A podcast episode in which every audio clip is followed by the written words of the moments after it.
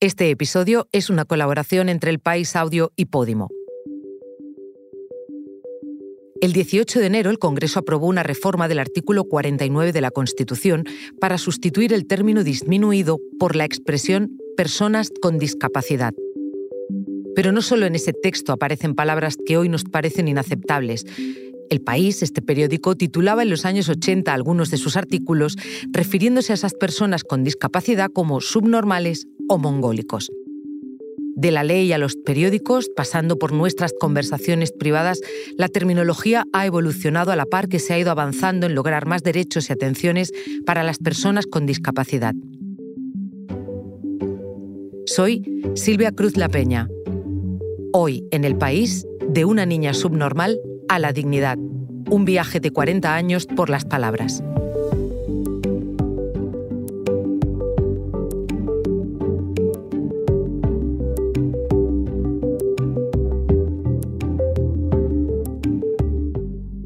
Esta historia la traen mis compañeros Belén Remacha y José Juan Morales. Dígame. Hola, Jesús Escar. Sí, soy yo. Hola, Nadal. Sí. Soy Belén Remacha, soy periodista del país. Y mira, es que te quería contactar, creo que te va a extrañar un poco, pero mira, es una noticia que cubriste aquí en el país en el año 85. Se titulaba una joven subnormal de 15 años vive atada a un limonero en las afueras de Castellón. ¿Tú te acuerdas de esto? Sí, me acuerdo, sí. Sí, vale. ¿Te suena? Me acuerdo perfectamente. Sí, sí, sí, sí, Decíais que, o sea, decías en las afueras de Castellón. ¿Tú te acuerdas exactamente de dónde podía ser? En el municipio de Castellón, pero en las afueras. Claro, yo es que me acuerdo del tema, pero de los detalles, pero vamos, sí, yo me acuerdo de la foto que vino a hacer Jesús Ciscar, allí la foto de la chica en, atada al árbol. Tú, estuviste ahí, ¿no? Yo estuve allí porque yo soy fotógrafo, pero no sé si fui solo o fui acompañado. De eso sí que no me acuerdo, ¿eh? De verdad.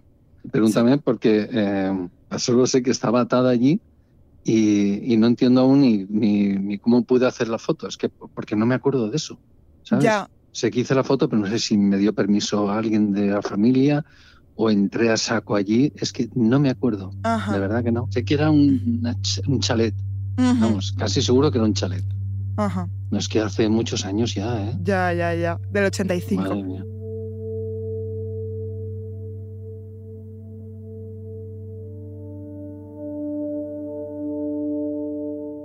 Nadal cree que es periodista.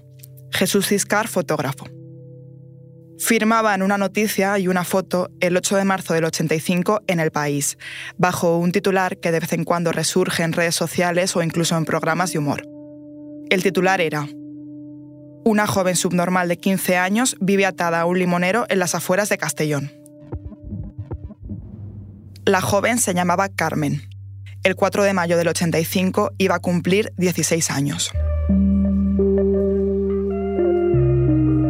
La exclusiva era de un diario local de Castellón, del periódico del Mediterráneo. Había sido portada con el titular Dramática situación de una joven subnormal. Ahí estaban todos sus datos, incluso el número de registro civil en el que estaba inscrita. O, por ejemplo, lo que cobraba su padre, que eran apenas 3.000 pesetas de la época con las que decía que no podían hacer nada más por la situación de Carmen. Han pasado 39 años. Algunas de las personas que intervinieron en la historia, como una asistente social también llamada Carmen, están ya ilocalizables. La noticia tuvo seguimiento durante unas semanas en el periódico del Mediterráneo. Dio que hablar en la ciudad, pero la última vez que aparece en la hemeroteca es el 20 de abril del 85. La noticia ese día era que la Diputación de Castellón le había construido una caseta de cuatro columnas con falso techo por el que se colaba el agua de la lluvia.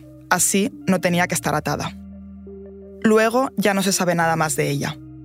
Con mi compañero José Juan Morales hemos llamado y preguntado qué pasó con ella, o si lo saben, a maestros, a personas que tenían su edad entonces y también a centros especializados de Castellón.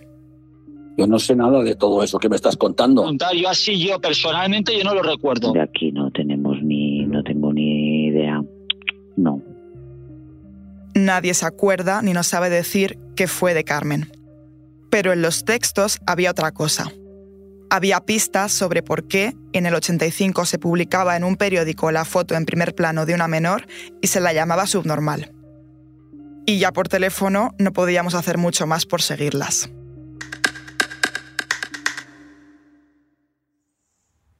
Próxima estación, Castelló de la Plana. Por favor, no olviden sus objetos personales. La primera pista estaba en el Hospital Provincial de Castellón. Según los artículos del 85, era quizá el único lugar en el que entonces hubiesen podido atender a Carmen. Y de hecho se iniciaron en su momento algunas gestiones. En la ciudad de Castellón se llamaba el manicomio, se conocía como el manicomio. Paco Traver fue director gerente del hospital. Ahora jubilado, puede explicar la historia del lugar. Entró en el ala psiquiátrica del hospital en el año 74. Antes había sido Hospital de la Beneficencia o de los Menesterosos, otra palabra en desuso. Bueno, lo menesteroso quiere decir que es donde iban las personas que no tenían recursos económicos y que necesitaban ser atendidos de patologías diversas. Desde partos, porque aquí se hicieron muchos partos, hasta intervenciones quirúrgicas. Pero en los 70 y hasta mediados de los 80 era el manicomio. Pues los manicomios eran una institución que eh, funcionaba con la filosofía de, muy parecida a las cárceles. ¿Y, quién se ingresaba en un manicomio? Los enfermos mentales y otros que no tenían nada que ver con la enfermedad mental. Yo recuerdo aquí en mi época mujeres díscolas, esposas díscolas, enanos, aquí hemos tenido hasta enanos. Es decir, que los manicomios eran como instituciones cuartelarias, ¿no? donde uno entraba y no, y no se sabía nunca dónde, cuándo salía, ¿no? Porque entonces funcionaba mucho, funcionaba mucho que las familias se desprendían ¿no? de los enfermos, de los disminuidos. Traver tampoco se acuerda del caso de Carmen. Sí que recuerdo otros que eran bastante frecuentes y era que, mm, en los pueblos, en las masías, en los sitios muy aislados, pues eh, se daban situaciones eh, pues de, enfermos mentales crónicos desatendidos o que estaban escondidos en un, en un corral o que estaban, como tú has contado, atados a, no sé dónde, ¿no? Y recuerdo haber aquí una vez ingresaron tres hermanas que habían estado en una masía eh, escondidas porque tenían algún tipo de patología mental. El caso es que eso de no ser por la Ley General de Sanidad, no hubiera, no hubiera sido nunca descubierto, ¿no? Nunca, nunca se hubiera descubierto. Un momento, ahora volvemos, pero antes te contamos una cosa. Hoy en el país te recomendamos Postmortem. Analizamos circunstancias muy extrañas con los cuerpos sin vida de los más célebres personajes. El pene de Napoleón Bonaparte, el cerebro de Einstein, los oídos de Beethoven, las manos del Che Guevara, la de Santa Teresa de Ávila o el cadáver de Evita. ¿Por qué guardamos pedazos de cadáveres? Postmortem es un podcast exclusivo de Podimo. Porque escuchas mientras te informas con las mejores historias, te regalamos 30 días gratis de suscripción a Podimo, la app de podcast y audiolibros. Date de alta en podimo.es barra hoy en el país. Después solo 4,99 euros al mes. La Ley General de Sanidad llega justo un año después de las noticias sobre Carmen. A partir de 1986 en España se crea la Ley General de Sanidad y es donde dice que todos los pacientes eh, que padezcan alguna enfermedad mental tienen que ser atendidos en los hospitales generales, es decir, como el resto de patologías. Y por eso se cierran los manicomios de entonces o los hospitales psiquiátricos y se abren las plantas de psiquiatría en los hospitales generales. Matías Real es el actual director gerente del hospital. Durante varios años dirigió el área de psiquiatría infantil y adolescente. Eso no existía tampoco en el 85.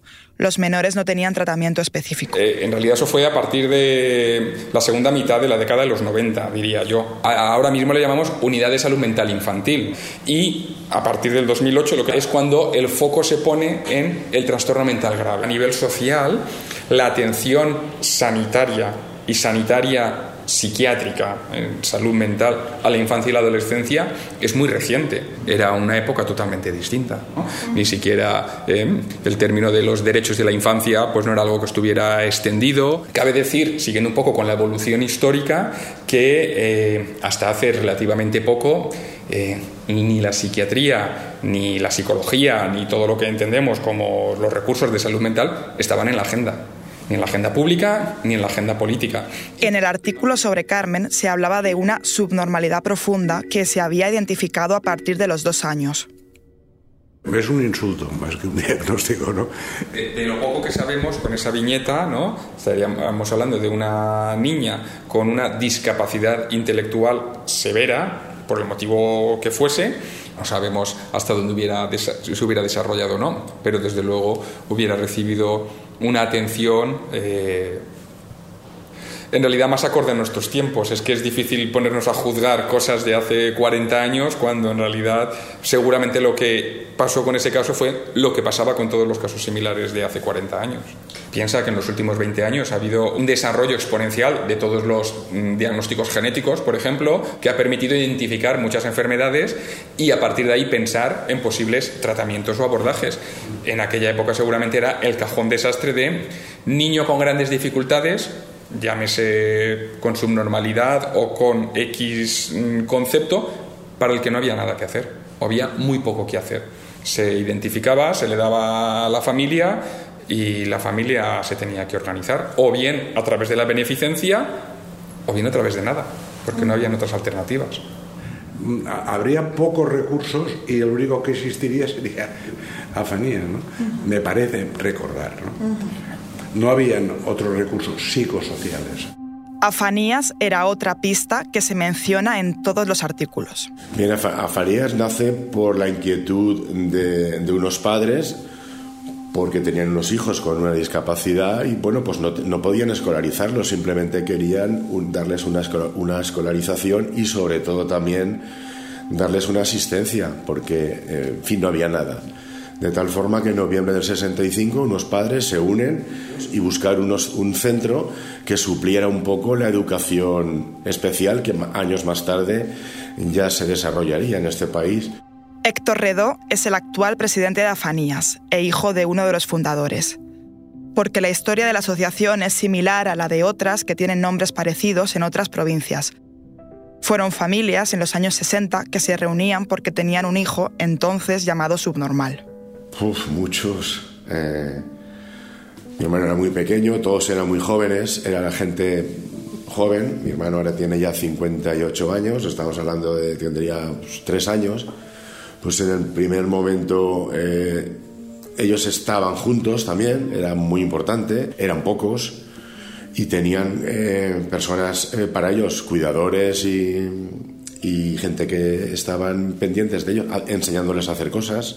¿Dónde estaban Estaban en la carretera del Cora, en una masía que se revisó, se restauró un poco, porque allí en varias salas habían centros de día, centros ocupacionales, pero todo diurno, con lo cual a las 5 de la tarde los autobuses los devolvían a sus casas y cada casa se adaptaba con las discapacidades que sus hijos tenían. Cuando había gente que tenía dificultades para poder adaptar sus viviendas a las discapacidades. Así seguía siendo todo, más o menos, en el año 85. Claro, entonces eh, seguramente solo existíamos nosotros. Es a partir de los años 20, 2000 cuando empiezan a crearse otros centros. En 85 aquí teníamos una estructura ya más o menos organizada y eso no quiere decir que alguna familia que no hubiera podido acceder a nosotros pues tuviera la desgracia de tener a un familiar atado a un árbol. Eso es, eso es muy impactante ahora y entonces. Esto ahora no ocurriría porque los servicios sociales se hubieran hecho cargo actualmente de esta persona. Claro, es que fíjese que en esa época lo que la solución que dio la Diputación era que le pusieron una caseta en casa. Claro, ante la ignorancia también, la falta de preparación de las personas que en esos momentos regían los servicios sociales, pues esa era una salida, en fin, para que estuviera, pues en fin, más o menos como un animal. Eh, la noticia es muy fuerte, pero si también eh, vemos otro tipo de enfermedades, eh, cánceres o enfermedades mentales, Sí que es cierto que el tratamiento que se le daba antes, hace 50 años, pues dista mucho de, de la actualidad. Afanías, de hecho, tiene un secreto en su nombre. Asociación de familias con niños y adultos subnormales. La S final era de subnormales. Sí, sí, era el término que se, utilizaba entonces.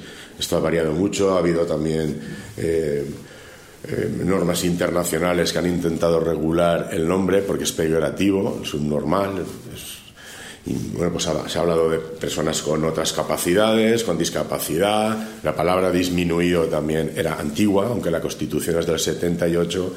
La palabra, no, por lo menos no, no parecía la palabra anormal o subnormal, ponía disminuido.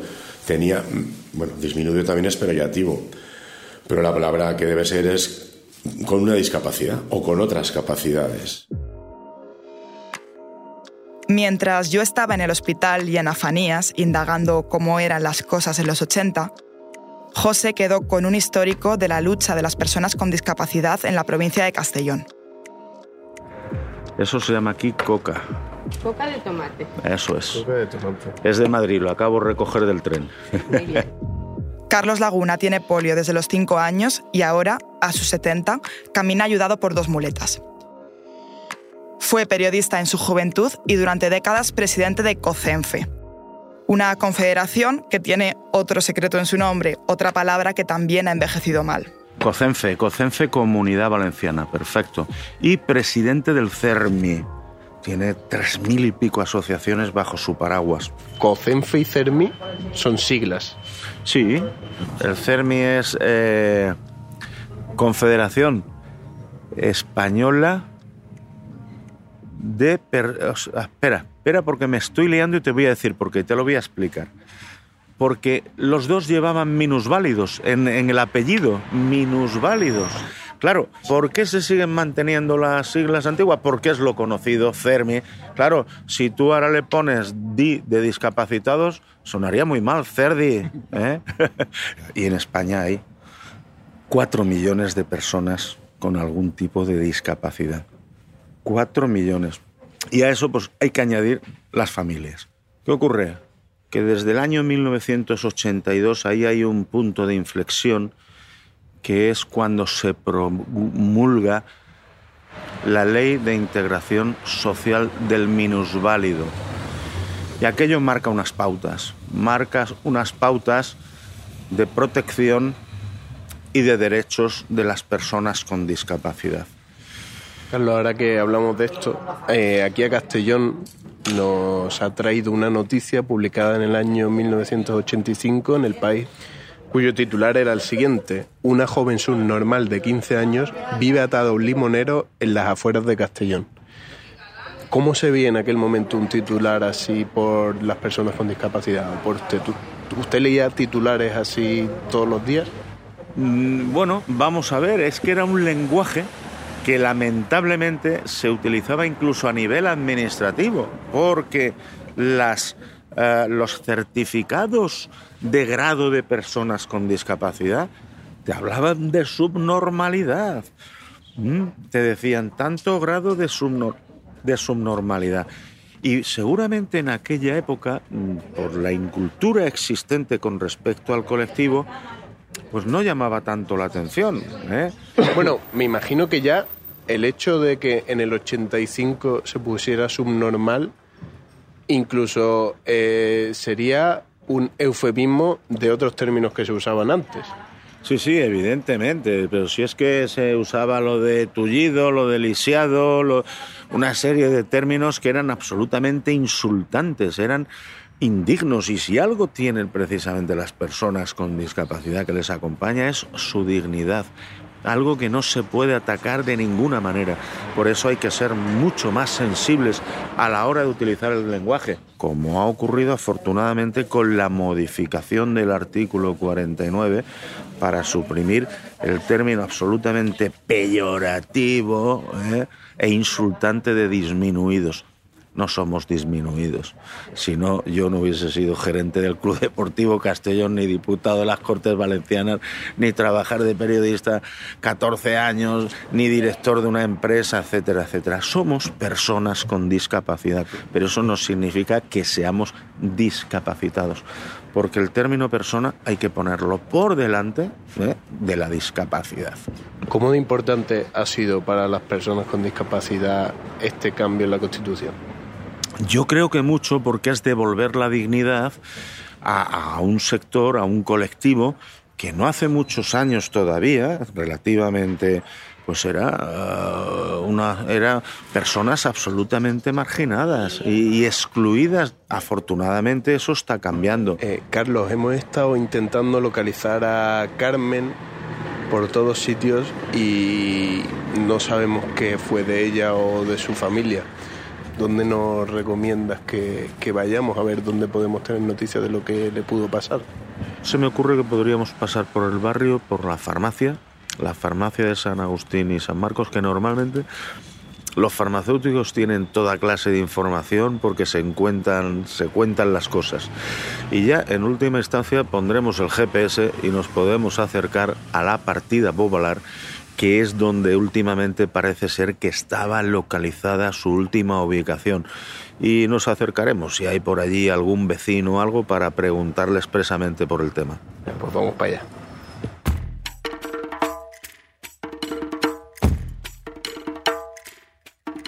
Para el objetivo de saber que había sido de Carmen, en las noticias del 85 había otra pista. Estaba escrita la dirección de su casa. Cuando yo salí de Afanías, José ya había estado indagando con Carlos por el barrio. Hola José, ¿qué tal? Belén, eh, ¿has salido ya de Afanías? Eh, sí, sí, ya he acabado. ¿Tú qué tal con Carlos? Muy bien, de hecho, después de desayunar con él, primero hemos ido al lugar en el que en Google se corresponde con la información que teníamos de dónde ella estaba y he hablado con un vecino. Esta hilera no, tiene pinta. Esos apellidos no hay nada. Pero bueno, el caso es que parece que, que allí no era.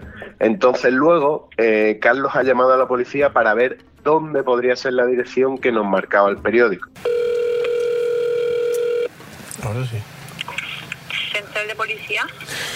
Pero tampoco hemos dado con el lugar exacto. Entonces hemos ido a la farmacia de la zona porque resulta que Carlos conocía al farmacéutico y me había dicho que llevaba allí muchos años. Ay, el 85. Pues... Yo creo que esto, cuando, yo, cuando pasó esto, yo no estaba aquí, me parece. ¿eh? Y estando allí, Carlos se ha acordado de otro comercio que llevaba muchos años abierto. Un día llovió muchísimo. Había una huevería también, no sé qué. Había una huevería. ¿Dónde está? Ahí vende huevos, está, están, lo, de los pollos está ahí mismo. Entonces, en definitiva, que vamos camino de la huevería.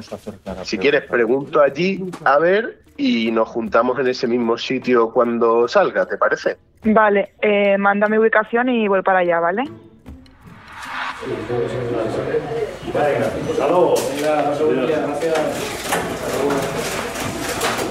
Que hay muy buenas. Le voy a hacer una pregunta que le va a parecer un poco rara. Yo soy periodista del país.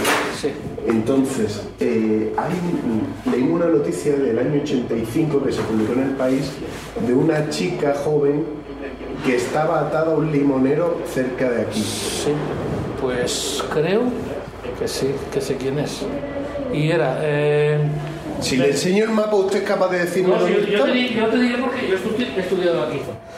Y la chica esa, creo que era aquí. O, sí, debería ser aquí o alguna vivienda que habría por aquí, ya no está. Esto sí que lo recuerdo, pasar por ahí. Y verla ahí atada, ¿no? Sí, sí, atada. Y es verdad, y lo tenemos como una cosa normal, porque la tía no estaba bien de la cabeza y, claro, en aquellos tiempos se veía normal. Claro, de hecho eso. Pero pasabas por ahí y pasabas corriendo siempre. Cuadra segunda, míralo. Aquí está, cuadra segunda. Cuadra segunda. Vale, pues él dice que es una de estas aquí a la izquierda y que según él es esa. ¿Esta? Sí. Hay gente ahí. ¿Eh? A ver. Mira, mira, mira. Venga, mira a ver ahí en la puerta, asomaros a la puerta, a ver si sale alguien.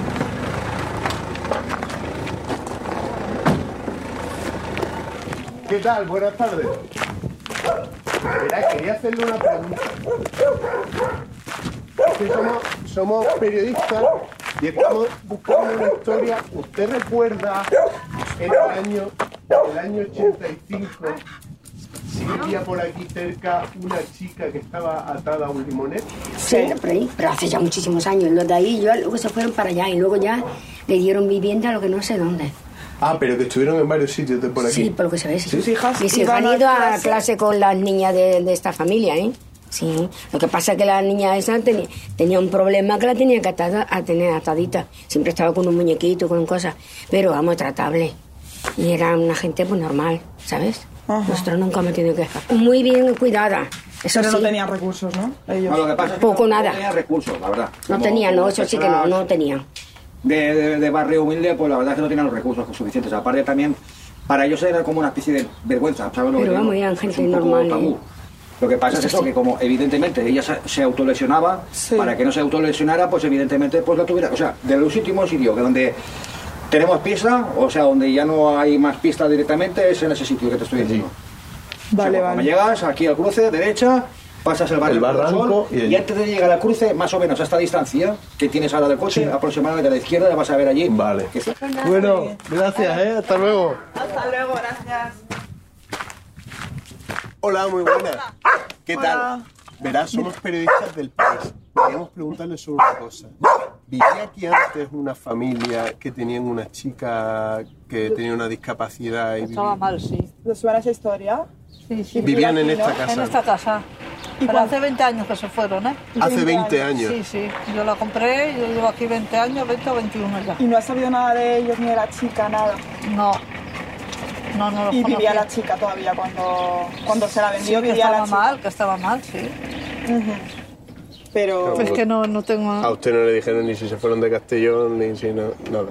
aquí hay limonero en esta casa. Sí, bueno, planté yo uno. Ah, plan- lo antes de usted no. Sí, sí. Es que la noticia decía que la tenían atada a un limonero. Pero- Ah, no, yo cuando vino no había limonero. Vale, vale, bueno, pues gracias. Bueno, hemos Pues encontrado la muchas casa. gracias, ¿eh? Venga. Y, y disculpe los No, molestias. no, no pasa nada. Vale. No pasa nada. Muchas gracias. Venga, Hasta. Gracias, hasta luego. A Carmen le perdemos definitivamente la pista en esa casa y hace 20 años. De la Carmen de hoy no sabemos nada. Ni si vive, ni cómo fue su tratamiento una vez mejoró la atención de las personas con discapacidad, ni si tuvo más oportunidades. Pero en 2024, cuando en la Constitución se va a cambiar el término con el que se nombra a personas como ella, más allá de criticar lo que hicieron otros antes que nosotros, hemos querido preguntarnos qué haríamos ahora nosotros. Y quién sabe si alguien, dentro de 40 años, también podrá analizárnoslo. Soledad Alcaide es defensora del lector en el país y es con ella con quien hablamos, ya en la redacción. Pues no pondrías nunca el foco en la persona. En este caso, que es una menor, pondrías el foco probablemente en los padres. Algo así como eh, unos padres mantienen atada a su hija de 15 años discapacitada en un limonero en las afueras de Castellón. Pero este titular, en aquel momento, no tuvo por qué causar ningún problema. Bueno, de hecho salió publicado, no había ningún problema. Bueno, pues porque la palabra subnormal en ese momento eh, me, me suena fatal decirlo, mm, me siento fatal, pero es que era una palabra de uso común.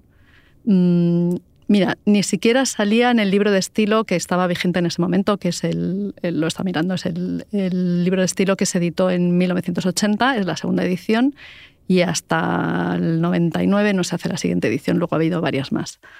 Eh, ahora tenemos eh, un libro de estilo que el, último se hizo en 2021, la última edición, y, y sí recoge ya no la palabra subnormal, sino eh, la palabra discapacitado. ¿Tú crees que si vemos ahora, o sea, una de las noticias que aparezca estos días en el país sobre una, personas con discapacidad, crees que sobreviviría a un análisis como el que estamos haciendo dentro de 20 años? Espero que sí. no, sabría decirte, es que no sé qué nos depara el futuro, pero es verdad que en, mira, en los años 80 estábamos hablando de, de personas discapacitadas, las llamábamos subnormales, que es una palabra feísima porque significa ya agradar quién es normal y quién no lo es. Eh, de ahí se pasó a minusválidos, menos válidos, que me parece igual de feo, pero pero se utilizaba como una mejora respecto a subnormal. Llegamos a discapacitados y ya empieza a haber voces a las que le personas a las que les parece mal. Soledad, también en, en la foto que acompaña la noticia sale la niña en primer plano, se le ve la cara perfectamente y se la ve atada eh, eh, al limonero. ¿Esto ahora mismo se haría esa foto también? Pues yo no lo creo. Primero porque es una menor, eh, es habitual que saquemos menores de espaldas o de forma que no se les vea el rostro, aunque también si los padres o los tutores nos han dado permiso, podemos sacarlos. Pero es que en este caso mm, es más por una cuestión de que es una foto en la que la niña sale de una forma humillante, se la ve perfectamente atada al limonero, jugando, en fin. Mm, lo que tratamos es de no sacar imágenes que puedan dar una imagen poco agradable de las personas, en las que la persona sea humillada o, esté en una situación como esta, eh, en fin, que no es tolerable. Bueno, ya en ese momento, si os fijáis, que es 1985, el hecho de sacar esta historia es porque ya se empezaba a considerar una degradación que trataran a un limonero cada día.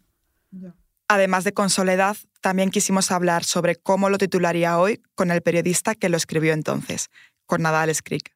¿Qué titular? Pues los padres eh, maltratan a su hija discapacitada atándola a un árbol, a un limonero, durante el día.